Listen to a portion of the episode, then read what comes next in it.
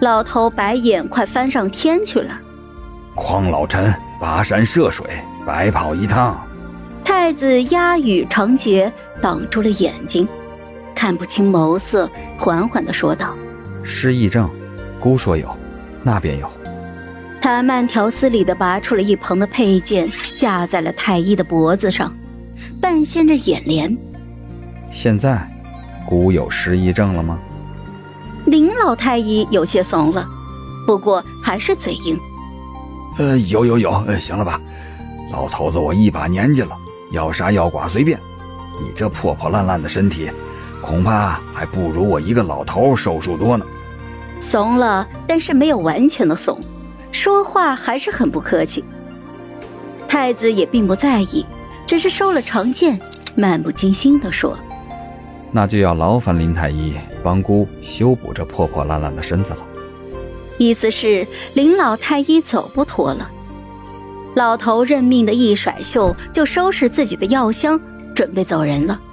临了顿住了，殿下，臣可以帮您保守秘密。假失忆和身体将衰之象，旁人也诊不出来。可是纸终究不能永远包住火的，若是日后皇上发现了，老臣什么？林太医不是只诊出来旧伤复发吗？林太医闭了嘴，听懂了他的意思。日后皇上若是发现了此事，也和他没有关系。须发皆白的老人深深的看了太子一眼，抱着药箱就从另一边出了门。我在屏风之后，不知是进还是退好。踌躇之间，太子就拎着长剑走了过来。习武之人，许是可以轻易的洞察殿内多出来的气息。哪里来的小老鼠在偷听？悠闲踱步的意志在屏风上映出了心长的身影。他转过了屏风，目光与我对了个正着，忽然就停住了脚步。墨眸幽深，轻勾的薄唇，透着邪佞乖戾。他长剑挑起了我的下巴。锋利的剑刃，寒光凛凛。原来是江怀月啊！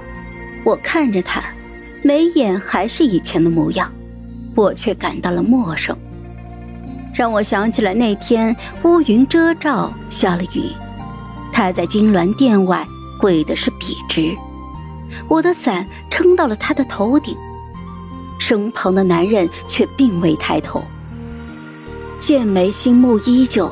却有着似有若无的陌生感，萦绕在我的心头。忽然，我有一个大胆的猜测掠过了脑海：你不是荣玉。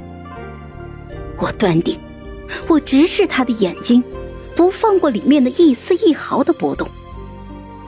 他的脸苍白，墨发垂落额前，桃花眼若幽潭。